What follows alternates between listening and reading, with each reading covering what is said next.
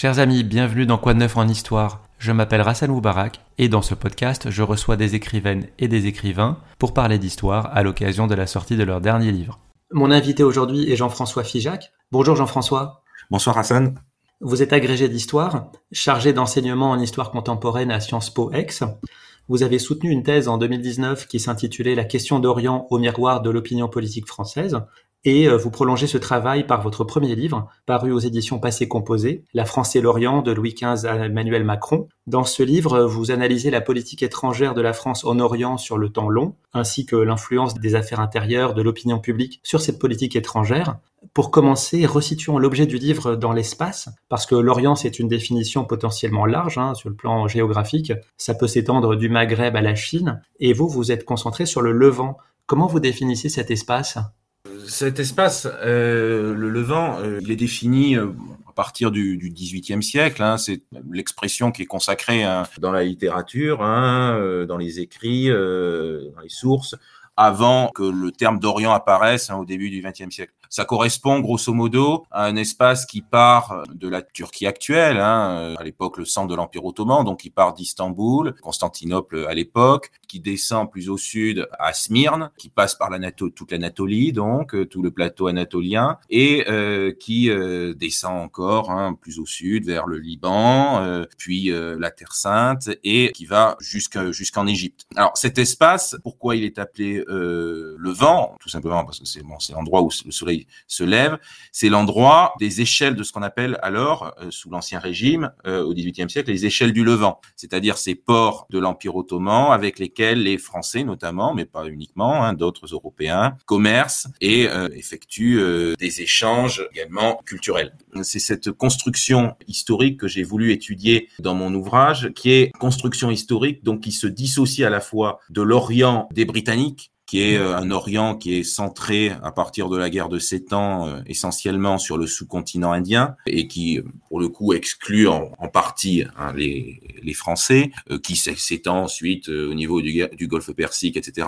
J'ai également exclu le Maghreb. Le Maghreb qui peut avoir certaines problématiques communes en fonction de, des périodes de l'histoire, mais qui, la plupart du temps, connaît des problématiques différentes, hein, des problématiques notamment politiques, hein, à partir de la conquête euh, de la prise d'Alger, puis ensuite euh, en 1830, puis de la conquête totale de l'Algérie hein, euh, à partir des années 1870, puis ensuite de, des protectorats tunisiens et marocains. C'est l'histoire, bien sûr, de, la colonisation. Et dans le cas du Levant, nous avons une histoire qui est celle d'un entre-deux entre l'impérialisme qui existe à certains moments, on y reviendra, hein, notamment durant la période mandataire, et l'influence, l'influence diplomatique, en opposition, en concurrence à celle, à l'influence que peuvent exercer d'autres puissances, notamment les Britanniques prioritairement, mais aussi, à un certain moment, euh, les Russes et les Autrichiens. Le concept justement de Proche-Orient et euh, de Moyen-Orient sont d'origine anglo-saxonne. Est-ce que le, Proche-Orient des, anglo-saxons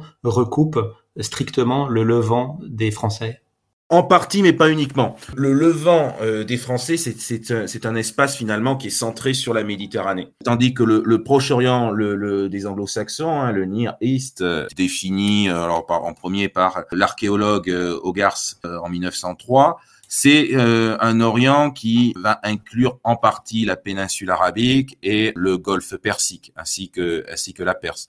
Tandis que les Français restent finalement dans un idéal qui est un idéal très romain, qui est l'idéal du Mare, du Nostrum et de l'idée qu'il faut euh, reconstruire une union hein, entre l'Orient et l'Occident. Alors ça peut se matérialiser très différemment en fonction des époques, ça peut se matérialiser par une union qui passerait par la technique et par le progrès technique, ça on le voit très souvent chez les Saint-Simoniens par exemple au XIXe siècle. Ça peut être une union qui peut passer chez certains par une forme de métissage, de métissage culturel. Donc cette idée finalement de joindre les deux bouts de la Méditerranée, ça c'est une idée très française et qu'on ne retrouve mmh. pas euh, chez les Britanniques pour le coup.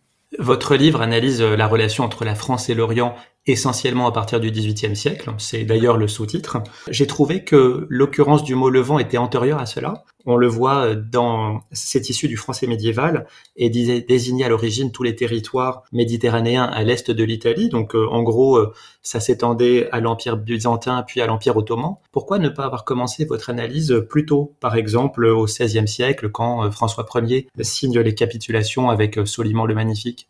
Oui, alors c'est une c'est une bonne question.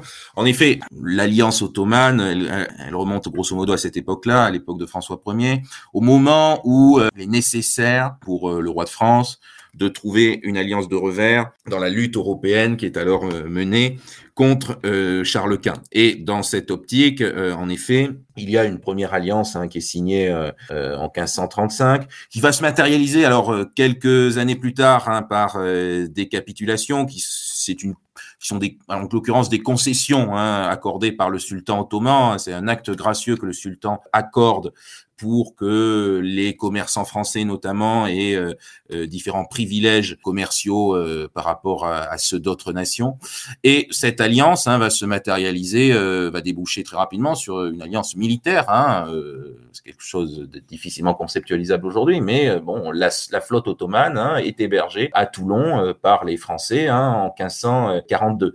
Alors pourquoi je commence euh, au XVIIIe siècle? Parce que malgré, malgré cette, euh, cette, alliance qui existe à certains moments de l'histoire, qui peut exister ensuite euh, chez les successeurs de François Ier, hein, sous Henri IV, sous Louis XIV également, cette alliance reste malgré tout à la fois conjoncturelle et elle, elle ne repose pas sur un substrat théorique.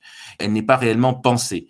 Ce qui fait que le roi de France, hein, souvent, louvoie entre une alliance qui apparaît euh, nécessaire du fait des intérêts stratégiques français et une sorte d'idéal de la croisade, idéal avec lequel il n'a pas complètement rompu. Ce qui fait que vous avez, par exemple, si on prend Louis XIV, une volonté de renouveler l'alliance avec l'Empire ottoman, mais en même temps euh, une volonté de voir ce qu'on pourrait faire en cas d'affaiblissement de l'Empire ottoman. Et euh, à ce titre, hein, euh, Louis XIV un mandate hein, plusieurs euh, expéditions hein, pour tenter de voir l'état de défense de l'Empire ottoman et pour voir si, par exemple, une expédition sur les côtes égyptiennes ou sur les côtes anatoliennes serait une expédition militaire menée par la France serait envisageable. Cette situation change au milieu du XVIIIe siècle sous Louis XV. Pourquoi elle change? Parce que déjà l'Empire ottoman s'affaiblit. Il y a un affaiblissement de l'Empire ottoman qui doit faire face à la pression des Autrichiens et puis surtout à la pression des Russes. À partir de la fin du XVIIe siècle, les Russes cherchent à avoir un accès et un débouché sur les détroits euh, du Bosphore euh, et des Dardanelles, donc sur la Méditerranée et les mers chaudes. Et cette progression des Russes le long de la mer Noire et euh, dans les Balkans entraîne l'inquiétude de la diplomatie française, hein, du fait de l'alliance qu'il y a avec l'Empire ottoman,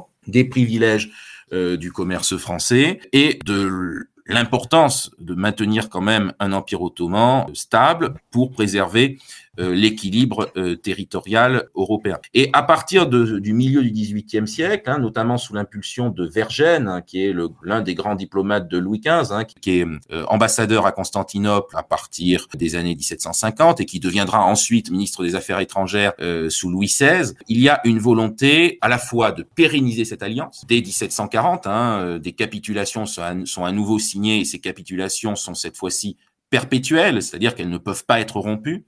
Et il y a également une volonté de pérenniser cette alliance en influençant euh, le gouvernement ottoman pour que celui-ci se réforme, pour que le pouvoir euh, du sultan devienne plus solide. Et parallèlement, on voit, toujours sous Louis XV, le développement d'une véritable conscience politique euh, autour de, de l'Orient ottoman, conscience politique qui était alors bon assez, euh, qui se réduisait un petit peu d'un point de vue esthétique par les turqueries, hein, les fameuses turqueries du XVIIe siècle, hein, qui, dont on a tous euh, entendu, entendu parler de euh, de la marche pour la cérémonie des Turcs de Lully. Bon, c'était d'un point de vue strictement esthétique qu'il y avait cette conscience de l'Orient. À partir du XVIIIe siècle, hein, une conscience politique se développe, sous, notamment sous l'impulsion des philosophes des Lumières, qui vont essayer de transposer à la réalité orientale un certain nombre de concepts euh, qu'il développe. Dans le cas français, on peut penser notamment au concept de despotisme, le despotisme ottoman qui se développe euh, à ce moment-là sous euh, l'impulsion de Montesquieu notamment, ou encore au concept de fanatisme qui serait, selon Voltaire, intrinsèque. Alors, à toute religion, mais en particulier à l'islam. Donc, à partir de, Louis XV, hein, il y a très clairement un basculement qui explique ensuite bien des choses, et notamment l'intérêt que les Français vont porter à la fin du XVIIIe siècle, euh, notamment euh, lors de l'expédition d'Égypte à cette région-là. Donc, le moment de bascule, c'est ce que vous appelez le moment Vergène, donc du, nom de l'ambassadeur de France euh, dans l'Empire ottoman sous Louis XV.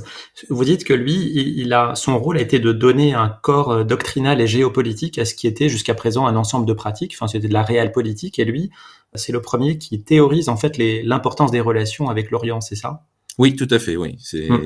exactement ça. C'est lui qui formule dans ses mémoires hein, l'importance d'une alliance, de, de, conserver une alliance avec l'Empire ottoman, et il le fait en opposition à, à d'autres diplomates qui ne sont pas du tout sur sa ligne. Hein. Il y a euh, le développement hein, dans la deuxième moitié du XVIIIe siècle d'un courant interventionniste, hum. notamment sous l'impulsion de, de, son grand rival, hein, Choiseul, qui devient ministre des Affaires étrangères à la fin du règne de Louis XV, et qui, euh, lui, au contraire, euh, estime que de toute façon, l'Empire ottoman n'est pas réformable et qu'il faut, par conséquent, anticiper sa chute en euh, organisant euh, une expédition militaire. Alors, euh, il privilégie notamment une expédition militaire en Égypte qui permettrait de contrecarrer hein, l'avancée, notamment des Russes ou des Autrichiens en direction du Bosphore. Vous avez cité les croisades, donc c'est vrai qu'on pourrait remonter encore plus loin dans le temps au XIe siècle. Mais euh, vous n'aimez pas partir de ce point-là parce que vous dites que les tenants euh, des croisades euh, reviennent en fait à essentialiser la politique française en Orient. Et vous montrez bien dans le livre qu'il n'y a pas vraiment de dogme immuable dans la relation entre la France et l'Orient. Oui, il n'y a pas véritablement de dogme immuable. C'est-à-dire que bon, il y a des permanences euh, dans les représentations, ça qui peuvent euh, en effet rejaillir à certains moments à l'occasion de crises. Si vous prenez par exemple, bon, en effet, le mythe de la croisade, hein, bon, il peut rejaillir par exemple durant la guerre d'indépendance grecque. Euh, au XIXe siècle, hein, lorsque les Français et les Britanniques, ainsi que les Russes, vont secourir les, les patriotes grecs qui font, sont, cherchent un, acquérir leur indépendance de l'Empire ottoman, euh, à ce moment-là, on va manier toute une rhétorique hein, de la croisade, de la lutte contre entre la chrétienté euh, et l'islam. Ça peut arriver aussi, euh, cette rhétorique, elle peut arriver plus tard, hein, ensuite au XXe siècle, jusqu'à aujourd'hui. Hein, un certain nombre de courants politiques hein, peuvent situés à l'extrême droite de l'échiquier politique notamment, peuvent manier cette rhétorique-là. Mais c'est vrai que du point de vue de la diplomatie, on voit très clairement qu'il n'y a pas de cohérence sur la longue durée. C'est-à-dire qu'il y a euh, des impulsions qui sont données, mais la politique française hein, change, euh, change beaucoup en fonction euh, de la conjoncture hein, géopolitique et notamment des, des rivalités avec d'autres puissances. ça, on le voit très clairement au 19e siècle. C'est-à-dire que au 19e siècle, hein, en fonction des jeux d'alliance qu'il peut y avoir, notamment avec la Russie, les Français peuvent tour à tour s'opposer ou euh, s'allier avec l'Empire ottoman. Euh, avant de parler du 19e siècle, juste un petit mot sur la Révolution française. Est-ce qu'il y avait une volonté d'exporter le changement, les nouvelles idées dans cette région du monde? C'est en 1795 qu'est créée l'école spéciale des langues orientales, l'actuelle INALCO, l'Institut national des langues et civilisations orientales. Est-ce qu'il y avait, euh, donc à la fin du, du XVIIIe siècle, une volonté d'exporter les idées révolutionnaires euh, dans cette région du monde? Oui, il y a euh, clairement hein, une volonté de, dans le prolongement hein, de l'idéal révolutionnaire des républiques sœurs hein, qui, se développe partout en Europe, il y a une volonté de propager les idées de la Révolution française dans l'Empire ottoman. Et euh, ça se veut rencontre euh, les propres objectifs politiques du sultan d'alors, hein, Sélim III, qui cherche lui-même à réformer d'un point de vue, alors cette fois-ci militaire, l'Empire ottoman, et à moderniser son armée dans ce but, hein, il va y avoir hein, euh, la terreur, hein, mais surtout sous le directoire, plusieurs missions diplomatiques qui vont et euh, missions diplomatiques accompagnées de l'arrivée euh, d'experts, de conseillers techniques sur le plan militaire, sur le plan de l'administration, qui vont chercher à réformer l'Empire ottoman.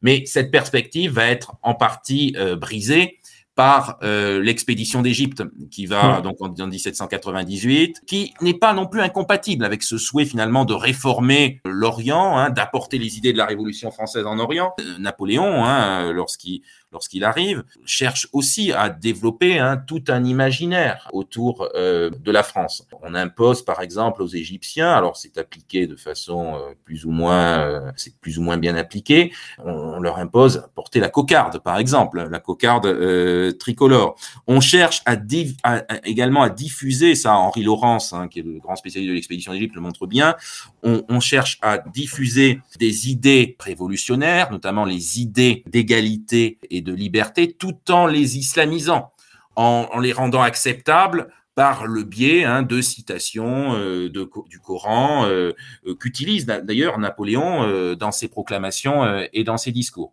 Donc il y a là encore hein, une volonté d'exporter les idées de la Révolution, volonté qui va aussi se matérialiser par la création, hein, dès le départ de l'expédition d'Égypte, d'une commission scientifique qui va accompagner euh, l'armée de Bonaparte et qui va à la fois avoir pour but de moderniser techniquement l'Égypte. Hein. il va y avoir euh, toute une série de contacts qui entre les grands savants euh, français et les élites égyptiennes. Et en, dans le même temps, ces savants vont chercher à, et ça c'est un objectif qui est vraiment un objectif hérité des Lumières, hein, à consigner l'ensemble des savoirs sur l'Égypte dans un monumental bouquin, un livre monumental et encyclopédique qui va être publié euh, au lendemain de l'expédition, euh, la description de l'Égypte. la campagne d'Égypte, vous l'avez rappelé, c'est la matérialisation du courant euh, interventionniste. Et à côté de l'expédition militaire, il y a cette expédition scientifique, puisque des historiens, des botanistes, des dessinateurs ont fait le voyage. C'est à cette occasion aussi qu'on découvre la pierre de Rosette, qui va servir à Jean-François Champollion de déchiffrer les hiéroglyphes en 1822. Et euh, il y a un petit détail qui m'a intrigué dans votre livre. Donc vous parlez un peu de Champollion et vous citez euh, à un moment son frère, dont le nom complet est euh, Jacques-Joseph Champollion-Figeac. Et là, ça m'a mis la puce à l'oreille, puisqu'effectivement, Champollion est originaire de Figeac, dans le Lot. Et, vous, vous êtes, vous appelez Figeac. Est-ce que vous avez un lien, Jean-François? Et, je me prénomme Jean-François. vous voyez. voilà, en plus, voilà, en plus. voilà. Euh, non, non, aucun. Euh, franchement, c'est un pur hasard. Mon, mon nom est, est euh, alors Figeac, certes, hein, mais c'est un nom qui est du, du vraiment du, alors du sud-ouest, mais plutôt de la région bordelaise. Donc, euh, il y a, il y a aucun lien, malheureusement. je me pose soit cette question, soit sur le fait, soit si ma famille est propriétaire du, du château Figeac, hein, qui est un, château euh, du Saint-Émilion, euh, comme vous savez. Donc, c'est, voilà, mais malheureusement, ni l'un ni l'autre. Bah, cette campagne d'Égypte, c'est la première fois que la question d'Orient, dont l'expression apparaît d'ailleurs euh, dans le champ lexical en 1830 au moment de la guerre d'indépendance grecque. Donc vous dites que c'est la première fois que cette question d'Orient va vraiment pénétrer la société française. Vous parlez même d'une cristallisation de la mémoire de l'expédition. Est-ce que c'est donc un point de départ d'un changement de paradigme de la France en Orient? Est-ce que tout ce qui va se passer au 19e siècle va être analysé à la lumière de cette expédition? Est-ce qu'elle a des influences durables? Oui, la guerre d'indépendance grecque. Alors, ce qui est paradoxal, c'est qu'au départ, la France est plutôt en retrait par rapport à la guerre d'indépendance grecque. Au départ, ce sont les Britanniques hein, qui sont beaucoup plus philélènes. Les Français le, sont beaucoup moins parce que c'est alors la Restauration et le gouvernement de la Restauration estime, euh, dans une perspective de solidité hein, de l'ordre monarchique en Europe, que certes le sultan euh, bon euh, est musulman, donc ça ça leur plaît pas trop, mais dans le même temps voilà c'est une monarchie et il faut finalement garder cet ordre monarchique et donc euh, il ne faut pas soutenir les insurgés grecs.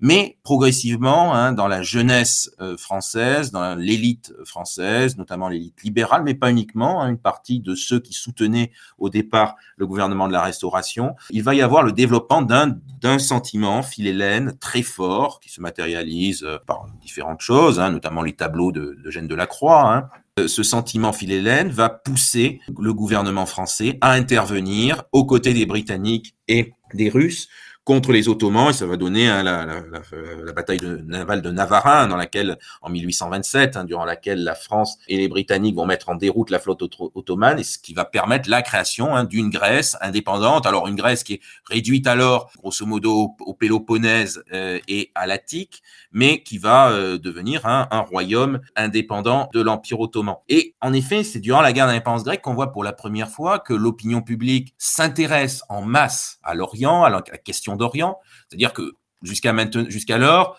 la question d'Orient, bon, certes, elle intéressait, mais elle intéressait une élite, hein, une élite assez restreinte, une élite de savants, une élite de voyageurs, une élite de commerçants et de diplomates. Mais à partir des années 1820, on voit que la réception de la question d'Orient, elle est beaucoup plus large. Pourquoi elle est beaucoup plus large? C'est parce que au même moment, il y a une presse hein, qui se développe, hein, une presse nationale qui se développe en France, régionale également. Il y a également toute une série de mécanismes qui, qui vont pousser certains à s'intéresser à la question d'Orient. Il y a des comités grecs qui se forment dans toutes les, villes françaises. Il y a également des souscriptions qui sont levées pour euh, aider les Grecs. Ce mécanisme-là, certes, après euh, l'indépendance de la Grèce, bon, finalement, la question grecque va relativement retomber et ce sera d'autres sujets, d'autres crises d'Orient qui vont agiter l'opinion française. Mais ce mécanisme d'une mobilisation de l'opinion publique qui va influencer le gouvernement, c'est quelque chose qui va demeurer pendant une partie du 19e siècle va dire, jusqu'au Second Empire. Le 19e siècle, c'est aussi celui de l'orientalisme, donc euh, l'intérêt des écrivains et des artistes pour la région. On sait que le voyage en Orient est devenu un sujet littéraire euh, qui a été repris par euh, Chateaubriand, Narval, Lamartine. Est-ce que ces, artistes et ces écrivains ont contribué à populariser la question d'Orient auprès de l'opinion publique française ou est-ce que c'est resté confiné à l'élite? Ça reste, ça reste confiné euh, à, l'élite lettrée. Après, bon, ce qui est vrai, c'est que quand, pour le coup, ces écrivains ont une diffusion quand même assez large, donc ils permettent justement chez un public lettré de mieux connaître l'Orient. Alors c'est vrai de Chateaubriand, hein, donc avec son itinéraire de Paris à Jérusalem, hein, des, 1811, qui a euh, finalement euh, un voyage en Orient qui se confond avec le pèlerinage à Jérusalem, hein, qui est un, voilà, la Terre Sainte et le but euh, même de son voyage. Et cet itinéraire de Paris à Jérusalem est un moment important parce qu'il va permettre de reprendre, alors que bon, on sort de la Révolution, la politique des missions en Orient est alors complètement déstructurée, ça va permettre au pouvoir politique et à l'élite française de reprendre conscience de la politique religieuse de la France en Orient. Lamartine, euh, pareil, c'est un moment important, hein, le voyage en Orient en 1835. C'est souvent dans les moments euh, finalement d'intercrise hein, qu'il y a ces, récits de voyage hein, qui vont ensuite euh, servir de terreau pour la mobilisation d'une partie de l'opinion publique lors des crises. 1835, on est entre la guerre d'indépendance grecque et euh, la crise d'Orient de 1839-1841. Et euh, Lamartine va, pareil comme Chateaubriand, hein, en direction de la Terre Sainte, mais à ce moment-là, il acclimate un petit peu l'opinion publique. Hein, C'est l'un des premiers à avoir un témoignage extrêmement détaillé sur le Liban. Et ce n'est pas un hasard si quelques euh, années plus tard, quelques décennies plus tard, il va y avoir une mobilisation de grande ampleur en France pour euh, les maronites qui sont euh, massacrés par les Druzes au Liban. Ces récits de voyage, finalement, sont pas forcément tout de suite, n'ont pas forcément un impact tout de suite. On peut également citer aussi, dans le cas de la Russie, le récit qu'a pu faire Astolphe, Astolphe de Custine en 1839, hein, la, la Russie en 1839, qui est un récit bon vitriol sur la situation de la Russie et notamment sur son impérialisme en direction de l'Empire ottoman. Et ce livre, au départ, n'imprègne finalement que peu, mais progressivement, hein, euh, certains de ces thèmes sont repris par d'autres livres qui vont avoir euh, une influence euh, certaine sur le public lettré. Et dans le cas de, par exemple, du livre d'Alstophe du Custine, très clairement, c'est un des vecteurs hein, de la russophobie qui va ensuite se matérialiser durant la guerre de Crimée sous le Second Empire. La France, en tout cas au XIXe siècle, se découvre une passion pour le royaume arabe. Hein, je reprends le titre d'un de, vos livres. Euh, sous quelle forme, donc au XIXe siècle, la présence euh, française se manifeste-t-elle dans la région? Quels sont les leviers de son influence en fait?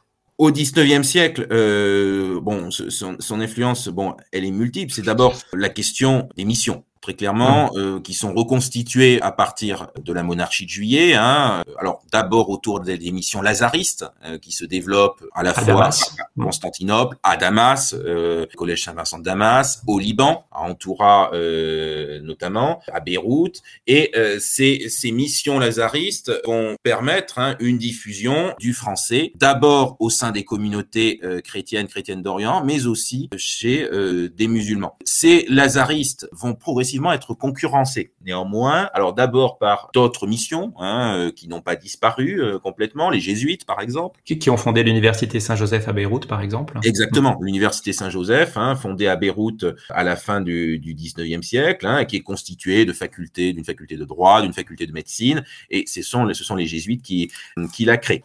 Et puis également euh, la création, euh, l'apparition d'autres structures hein, qui vont être des leviers d'influence pour la France. On peut penser notamment à l'Alliance euh, israélite universelle fondée en 1863 qui va ouvrir des écoles et qui va diffuser euh, également la francophonie.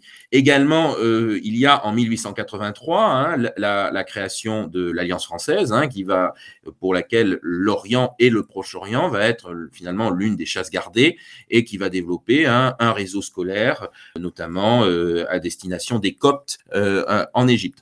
Donc tous ces leviers d'influence finalement vont favoriser la création de ce que j'appelle, notamment sous la Troisième République, un véritable soft power français. Euh. Un soft power qui va aller, au, y compris euh, jusqu'au lycée et à l'université. Vous avez évoqué hein, l'université Saint-Joseph euh, de Beyrouth. Il y a également la création, hein, à la fin de, du Second Empire, hein, du lycée de Galatasaray, qui deviendra ensuite, hein, bien plus tard, une université hein, sous François Mitterrand. Il y a cette volonté des Français, finalement, de s'identifier à travers ce levier d'influence spécifique de la culture, par opposition aux Britanniques qui ont, eux, le levier économique, alors les Français l'ont un petit peu aussi, mais dans, un degré moindre euh, que les Britanniques, et par rapport aux Russes qui ont euh, le levier euh, territorial et militaire, ainsi que aussi les Allemands hein, qui vont influencer à la fin du 19e siècle hein, militairement l'Empire ottoman. Donc ce levier de la culture est un moyen aussi pour les Français d'exister par rapport à cet écheveau de grande puissance.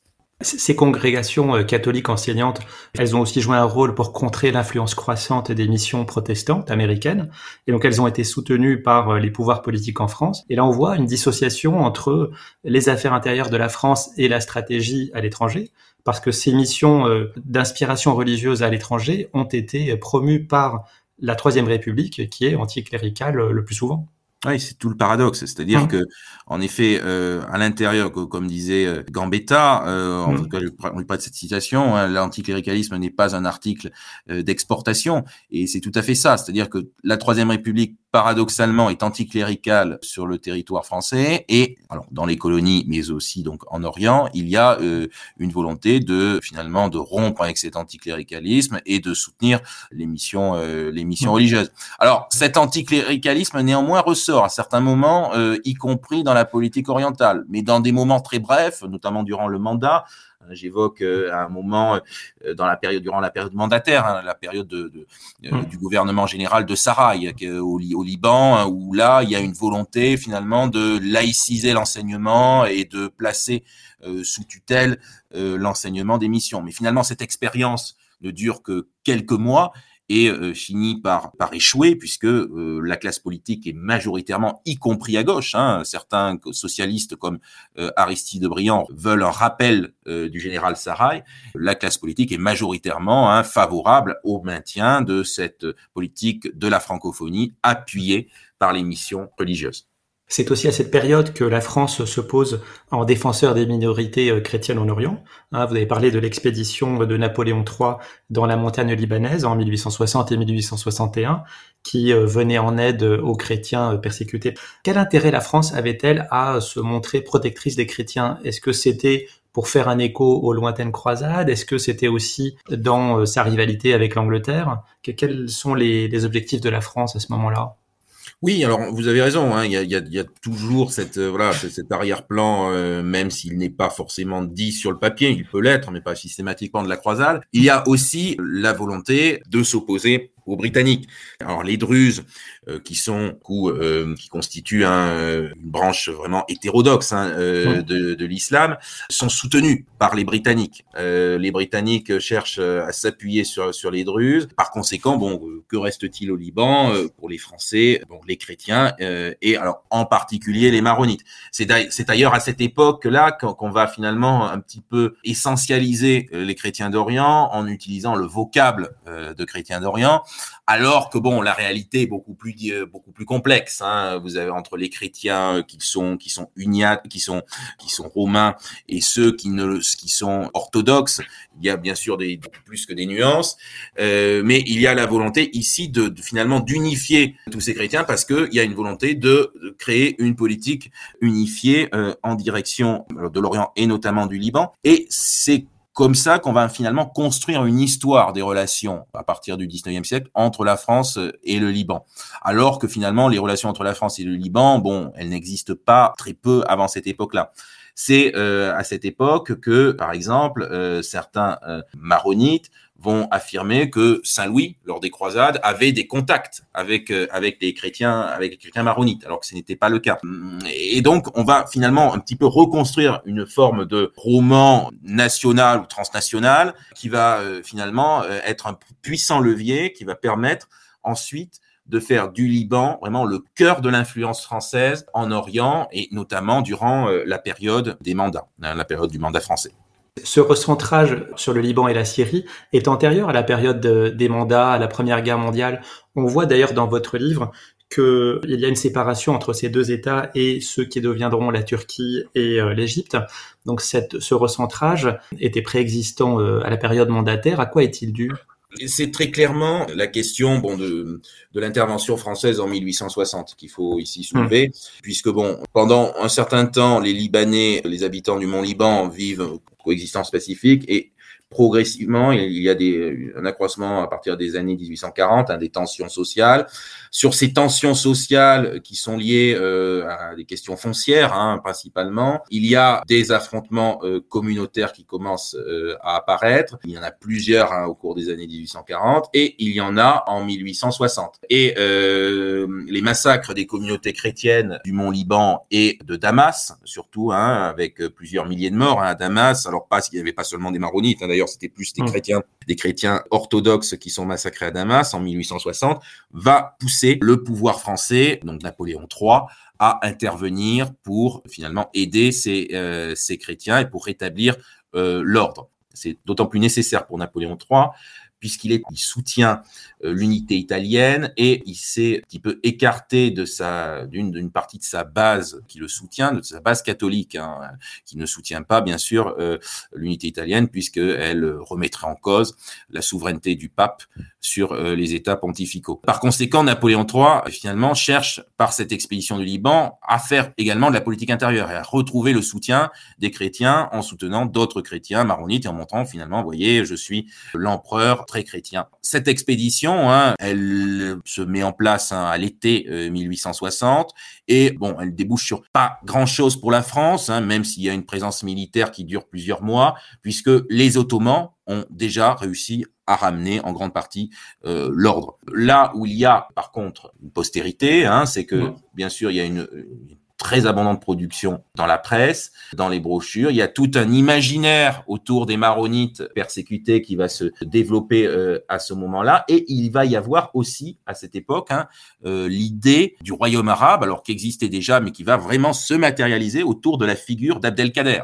Abdelkader, euh, l'émir Abdelkader, qui a été d'abord un, adversaire de la France hein, en Algérie, qui euh, n'a finalement euh, fait sa reddition qu'en 1847, qui ensuite a été emprisonné en France, qui a été libéré, qui est ensuite parti en Orient pour vivre ses vieux jours, et qui est à Damas hein, lors des massacres de Damas, et qui s'interpose entre les chrétiens et les musulmans. Et certains vont défendre cette idée du royaume arabe, d'un royaume arabe qui serait allié à la France et qui serait, qui protégerait les chrétiens et qui serait confié à Abdelkader. Bon, ce, rêve finalement ne dure pas puisque euh, les Britanniques sont bien sûr hostiles à cette idée-là, euh, puisqu'ils ne voient, voient, d'un trop mauvais œil l'idée finalement d'un nouveau royaume qui euh, finalement serait menaçant car allié aux Français à proximité de la route des Indes. Mais finalement, ce rêve va demeurer hein, au cours des, des années suivantes jusqu'à la période mandataire. Oui, ce que vous dites, c'est que la défense des minorités chrétiennes n'est pas incompatible avec une promotion du, du nationalisme syrien, en fait. Hein. Oui, tout à fait. Alors, nationalisme syrien qui est en partie instrumentalisé. Euh, hmm. par les Français, notamment à la veille de la Première Guerre mondiale. Hein, les nationalistes syriens euh, vont euh, même jusqu'à se retrouver à Paris, à la Société de géographie, pour faire un congrès en 1913. Société de géographie pourtant qui est vraiment euh, l'un des euh, bras armés euh, du colonialisme. Donc ceci est, tout, est très paradoxal, mais ceci n'est pas incompatible parce que finalement il y a l'idée de la part des Français de se servir, d'instrumentaliser ce nationalisme arabe et syrien face à l'Empire ottoman pour ensuite en cas de démantèlement et de chute de l'Empire ottoman, finalement récupérer en quelque sorte les marrons du feu et finalement organiser un protectorat sur la Syrie. Donc l'Empire ottoman est démantelé au lendemain de la Première Guerre mondiale. L'accord secret franco-britannique euh, connu sous le nom de Sykes-Picot en 1916 avait déjà, euh, avait déjà partagé la région en zone d'influence et s'est officialisé par la conférence de San Remo en avril 1920, donc qui instaure les mandats. Comment est vécue la création des mandats dans cette région? Est-ce que, pour reprendre des termes modèles, ça a été perçu comme une libération ou une nouvelle mise sous tutelle? Euh, c'est perçu comme une mise sous tutelle, même si, alors, mmh. ça dépend de quoi on, parle et euh, en fonction de quelle communauté on parle. Euh, les chrétiens euh, sont beaucoup plus nuancés, ils sont même plutôt favorables au mandat français dans le sens où ils, ils pensent que la création d'une nation arabe, voire pan-arabe, les diluerait finalement dans cette nation-là, ils perdraient leur, leur, leur identité. Néanmoins, ce qu'on voit, c'est que le mandat, en 1920, il s'impose par la force. Pourquoi s'impose-t-il par la force? C'est parce que euh, le, le, roi Faisal, hein, qui avait été, euh, qui avait cherché à devenir roi de Syrie en partant de l'Arabie. Alors là, bon, il faut remonter à 1900, à 1916, hein, à la grande révolte arabe, soutenue par euh, les, les, les, Britanniques et aussi par les Français, hein, par Laurence d'Arabie notamment. Mmh. Euh, la révolte arabe remonte de la péninsule arabique, menée par les, ceux qui étaient alors les shérifs, c'est-à-dire les seigneurs de la Mecque, hein, les Hachémites, donc euh, qui remonte euh, en direction de la Syrie pour libérer les provinces arabes de l'Empire ottoman. Et Faisal cherche à devenir vraiment le roi arabe de Syrie. Le problème, c'est que en effet, comme vous l'avez dit, il y a eu entre-temps les accords euh, les accords de San Remo, et par conséquent, les Français ne le voient pas du tout euh, sous cet œil-là. Les euh, partisans de Fessal hein, sont défaits euh, en 1920 et l'arrivée du général Gouraud, qui devient le premier gouverneur dans le mandat français au Levant, ne se fait pas euh, dans la douceur, hein, se, fait par la force et par une victoire militaire. Et cette, cette présence française, finalement, qui est assez ambiguë, parce que dans le même temps, le mandat français, c'est un petit peu, bon, je l'écris un endroit dans mon livre, c'est un peu un apax, c'est-à-dire que c'est à la fois une forme dégradée de colonisation et mmh. dans le même temps, c'est une forme de colonisation qui respecte les formes du droit international, puisque euh, les Français reçoivent mandat de la Société des Nations, hein, qui vient d'être créée euh, à l'issue de la Première Guerre mondiale, et mandat de euh, moderniser le Liban et la Syrie, puis de partir une fois que la Syrie et le Liban auraient été modernisés. Sauf que les Français ne l'entendent pas bien du tout comme cela. Hein. Ils mettent non seulement ne veulent pas partir, hein, comme les Britanniques le feront en Irak en 1932, s'accrochent à leur possession et cherchent à un petit peu raccrocher cette Syrie euh, et ce Liban à euh, d'autres colonies. Et ça, on le voit très bien, cet imaginaire de colonial, on le voit très bien en 1931, lors de l'exposition coloniale de Vincennes, où euh, le pavillon du mandat français en Syrie et au Liban, qui est un pavillon en fait orientaliste, hein, vraiment avec un style néo-mauresque, et l'un des pavillons phares de l'exposition coloniale.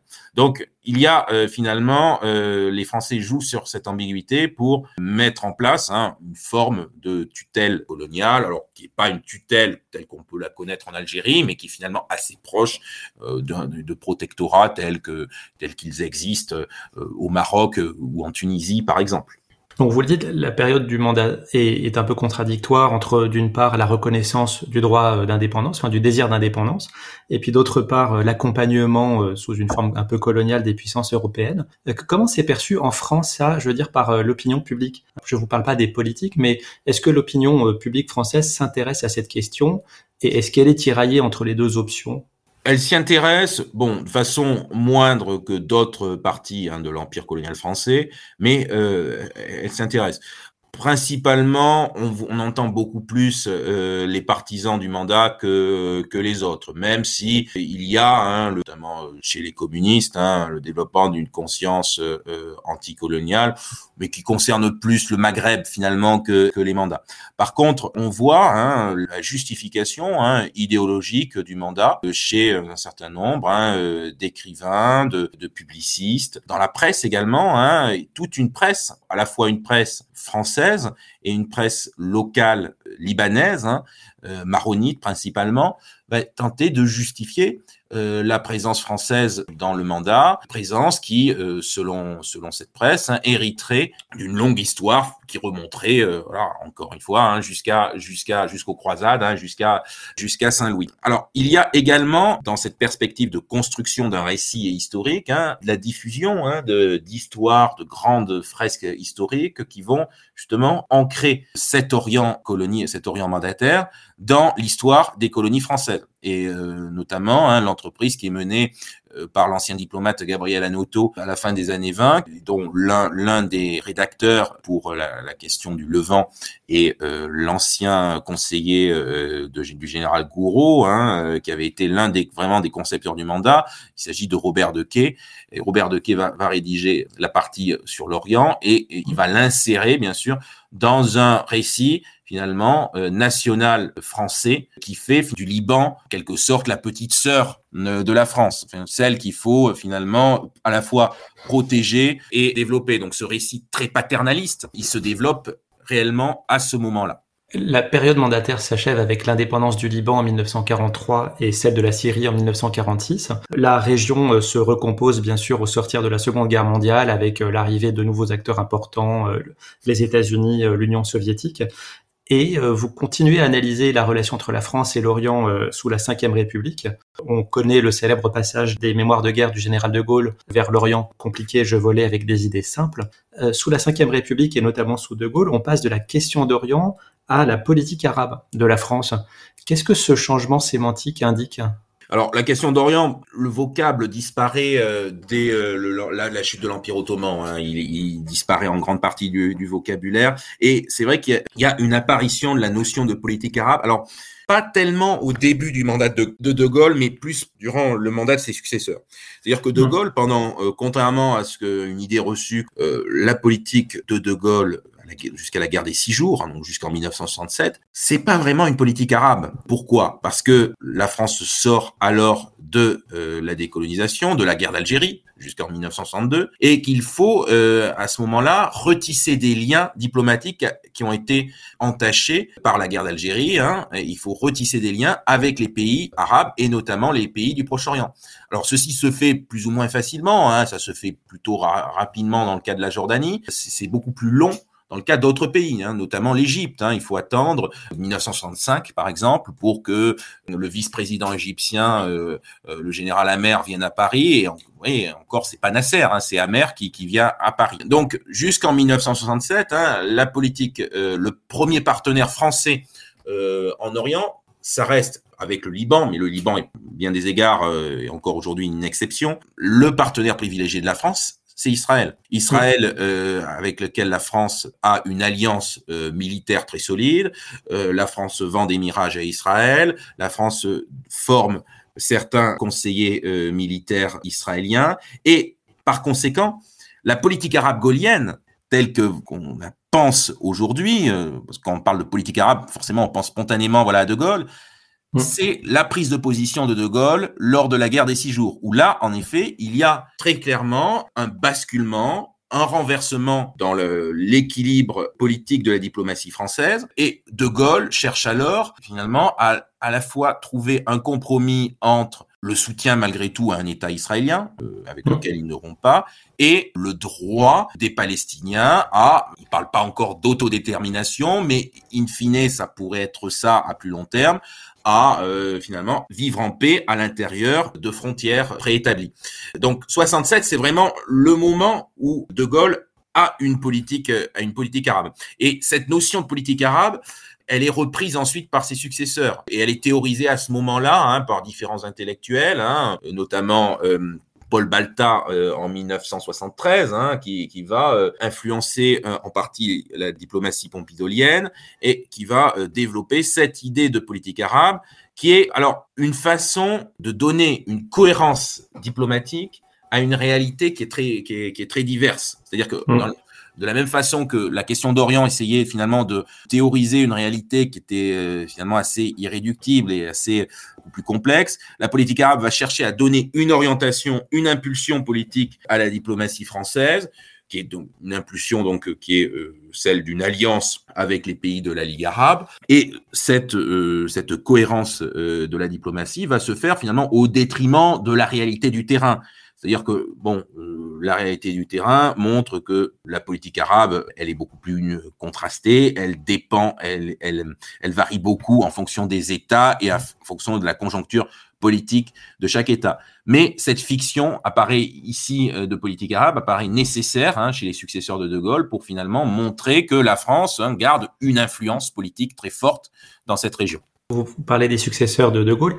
Euh, ils ont été euh, obligés finalement de se positionner par rapport à cette position pro-arabe de De Gaulle de 67 ou est-ce que c'était des convictions euh, personnelles? Et est-ce que cette, est-ce qu'on peut déceler une certaine continuité dans sous la Ve République? On connaît l'expression de Gaulo-mitterrandisme. Est-ce que ça s'applique aussi à ce, cette thématique-là? Pour certains, c'est très clairement, ce sont très clairement des convictions hein, personnelles. Chez Valéry Giscard d'Estaing, par exemple, bon, il y a vraiment la volonté de croire, par exemple, euh, au droit du peuple palestinien à l'autodétermination. Hein, c'est ce qui, il impulse cela hein, dans la, la, déclaration de Venise en 1980. Chez d'autres, comme François Mitterrand, il y a plus un ralliement plus ou moins intéressé, puisque bon, François Mitterrand est d'abord sioniste, très clairement, et euh, euh, bon, il s'aperçoit que à la fois qu'il y a bon des intérêts euh, politiques qui poussent finalement la France plus vers le monde arabe que euh, vers Israël. Et puis il y aussi, il voit qu'il y a le développement hein, à partir des années 80, euh, notamment à gauche, hein, notamment à la jeune garde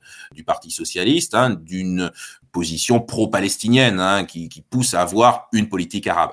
Alors est-ce qu'il y a une continuité? Cette continuité, oui, elle peut exister sur certains points, elle n'est pas non plus systématique. Euh, sur certains points, très clairement, hein, il y a une continuité, même jusqu'à jusqu'à Emmanuel Macron, hein, jusqu'à aujourd'hui. La continuité, je pense qu'on la voit le mieux pour le conflit israélo-palestinien. Très clairement, il y a, euh, y compris chez des présidents comme Nicolas Sarkozy, qu'on a petit peu euh, hâtivement euh, qualifié de sioniste. Bon, alors dans les mots, c'est vrai qu'il y a une volonté, euh, voilà, de s'afficher au CRIF, etc. Mais dans les faits, la diplomatie française sous Nicolas Sarkozy, elle ne rompt pas tellement avec ce postulat de départ, qui est celle de la, de la création de deux États qui vivraient en coexistence pacifique, un État sioniste et un État arabe. Alors, en revanche, sur d'autres sujets, il y a très clairement, alors, soit des inflexions, soit des ruptures très claires. Et c'est pour ça que c'est pas forcément évident de parler de compromis gaulo-mitterrandien euh, euh, sur mm. un certain nombre de sujets. Deux exemples, la question du Liban. Très clairement, la politique libanaise, elle est extrêmement active sous De Gaulle.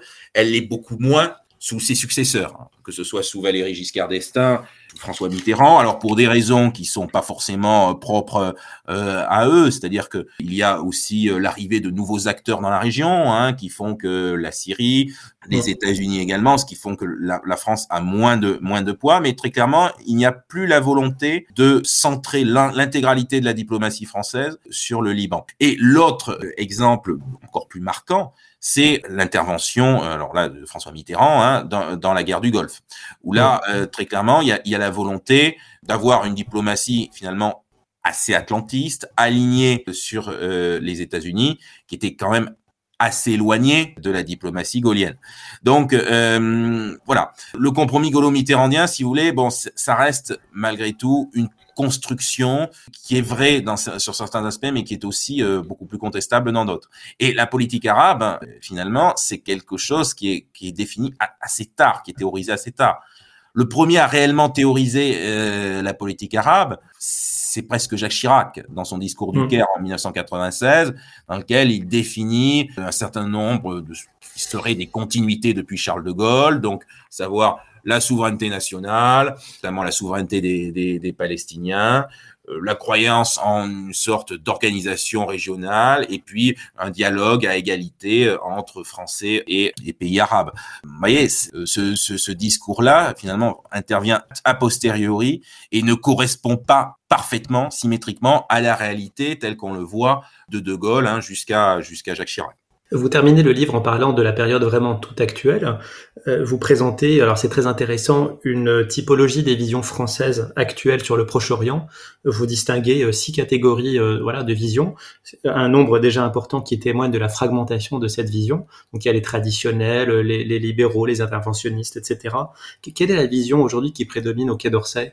C'est difficile de dire qu'il y a une vision qui, qui prédomine dans le sens où, bon, euh, je pense qu'il y, y, a un phénomène générationnel, très clairement. Mmh. Les gaullistes et les, euh, ce que j'appelle les, les empiristes réalistes, c'est-à-dire en gros ceux, ceux qui étaient euh, pour une vision un peu réaliste des relations internationales, c'est la vieille garde mitterrandienne, Hubert Védrine, Jean-Pierre Chevènement notamment. Ces gens-là ont encore une influence, mais une influence très clairement qui décroît.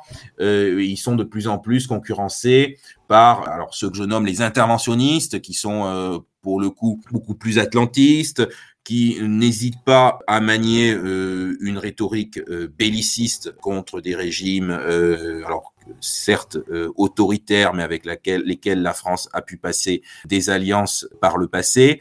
Et ce qu'on voit également émerger, alors c'est pas tellement une théorie qu'une forme de, de schéma qui s'adapte à différentes constructions théoriques, c'est ce que j'ai appelé le multilatéralisme réformé. Bon, c'est plus ou moins ce qui est mis en œuvre hein, par Emmanuel Macron. C'est l'idée que finalement, il faut prendre aux réalistes euh, et aux gaullistes euh, ce qui est bon, et il faut prendre aux interventionnistes ce qui est bon, et il faut aussi tenir compte des différents acteurs. Euh, et donc que ce soit les acteurs étatiques, transnationaux et les, les sociétés proche-orientales ce multilatéralisme réformé est finalement assez adaptable et assez malléable. Et ça peut permettre, hein, ça ce n'est pas incompatible à la mise en place de relations bilatérales que pourrait entretenir la France euh, avec certains États euh, du Proche-Orient ce qui demeure malgré tout l'un des leviers les plus efficaces. Hein. Le bilatéralisme, finalement, on n'a rien inventé de mieux, et notamment dans le cas du Proche-Orient. Et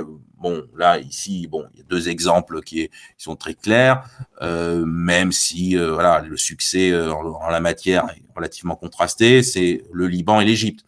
Euh, le Liban, donc à partir des explosions du port de Beyrouth en 2020, où il y a la volonté de réactiver de la part d'Emmanuel Macron à la fois un imaginaire un peu paternaliste hérité du mandat et une coopération renforcée d'un point de vue économique euh, avec le Liban, et il y a l'Égypte avec la volonté d'avoir une relation rapprochée avec le président euh, Sisi pour à la fois euh, d'un point de vue militaire et pour euh, contrecarrer hein, euh, l'influence de l'islamisme hein, dans, dans, les sociétés euh, dans les sociétés orientales.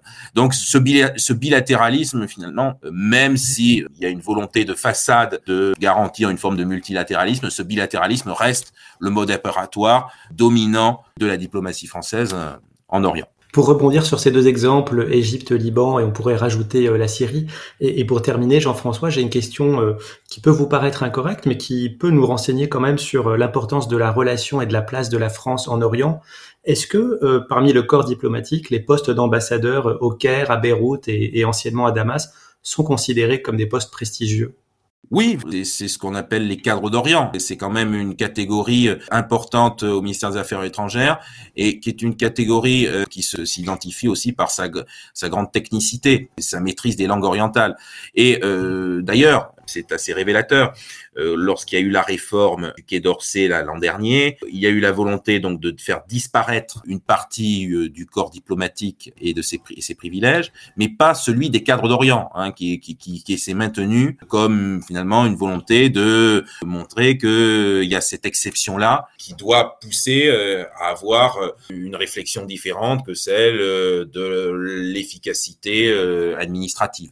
Merci beaucoup, Jean-François Figeac, d'avoir accepté cette invitation. Merci. Je crois que vous avez parfaitement montré dans votre livre que la diplomatie de la France en Orient n'était pas linéaire. Elle pouvait être idéologique à certains moments, pragmatique à d'autres. Je rappelle le titre de ce livre, La France et l'Orient, de Louis XV à Emmanuel Macron. C'est aux éditions Passé Composé, déjà disponible en librairie. Et quant à moi, je vous remercie de nous avoir suivis et je vous donne rendez-vous bientôt pour un prochain épisode. Merci Jean-François. Merci beaucoup.